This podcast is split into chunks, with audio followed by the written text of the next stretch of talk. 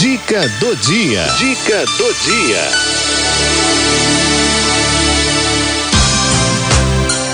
Saúde na terceira idade. Saúde na terceira idade traz o Dr. Luiz Leme, falando sobre hipertensão arterial. Doutor Luiz, boa tarde. Boa tarde, dona Cidinha. Tarde. Boa tarde, queridos amigos da Rádio 9 de Julho. Hoje nós vamos abordar rapidamente um tema que é comum a muitas pessoas, principalmente aqueles que são mais velhos, que é o tema da hipertensão arterial, também chamada de pressão alta. Uh, o que é a hipertensão arterial? A hipertensão ela corresponde a uma elevação da pressão que é medida, ou seja, do, da, da força que o coração tem que fazer para mandar o sangue para os vasos. Quando a gente mede, pelos aparelhos que a gente usa, nós temos uma pressão sistólica e uma pressão diastólica, assim chamada. A pressão sistólica é chamada a máxima e a diastólica é chamada a mínima. A pressão sistólica, ela mede para a gente a força em milímetros de mercúrio, quer dizer, numa medida de pressão, a força que o coração tem que fazer para conseguir jogar o sangue para os vasos. E a pressão diastólica, ela mede a resistência, a força que os vasos fazem contra aquela pressão. Então, senhores veem que é, uma, é, uma, é um equilíbrio necessário.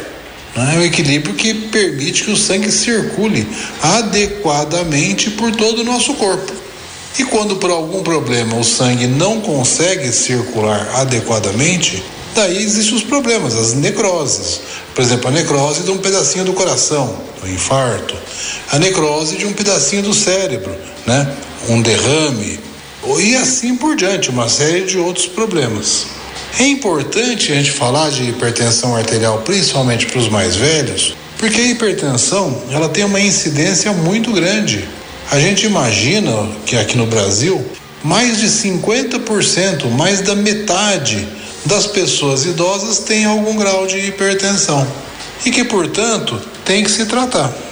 Um dado importante da pressão arterial é que, primeiro, ela está infelizmente relacionada a muitas doenças. Há problemas circulatórios, há problemas eh, vasculares pro, pro, relativos à circulação, há complicações cardíacas e ela está relacionada também a, uma, um, quadro, um quadro de baixo sintoma.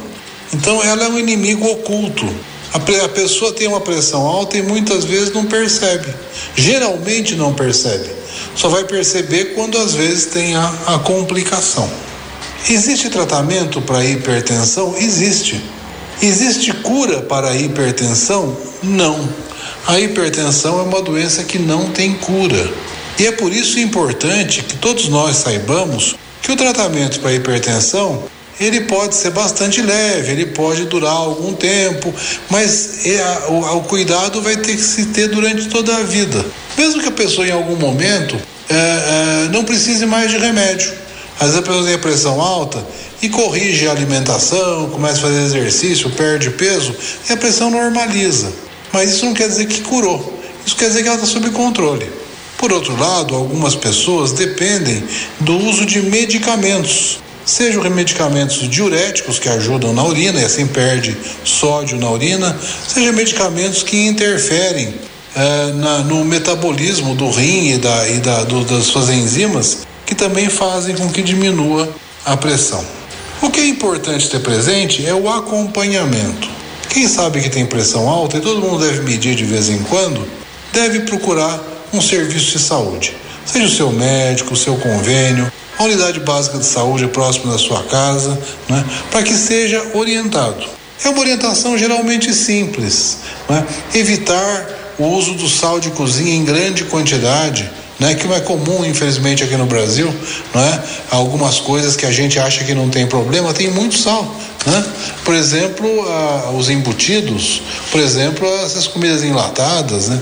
Tudo isso tem mais sal do que o normal para poder manter, vamos dizer, preservar a comida, não é? Uma outra coisa importante é que o tratamento deve ser contínuo. Não adianta falar, ah, já tomei, agora já me tratei da pressão. O tratamento vai ser permanente. Então, é importante ter isso. atividade física regular, procurar andar um pouco mais, uh, evitar o sal, o, pelo menos o abuso do sal, não é? Evitar alguns alimentos que têm sódio, que não tem o corrente de sódio, mas tem sódio, por exemplo, refrigerantes, né? Que são ricos em sódio também, não é mesmo os dietéticos, tomar medicação e fazer o controle necessário. Eu tenho certeza que com isso, a maior parte da, desses muitos idosos que somos hipertensos vai poder ter uma vida normal e evitar as complicações da hipertensão. Muito obrigado a todos, muito obrigado, dona Cidinha. Nós que agradecemos as informações, doutor.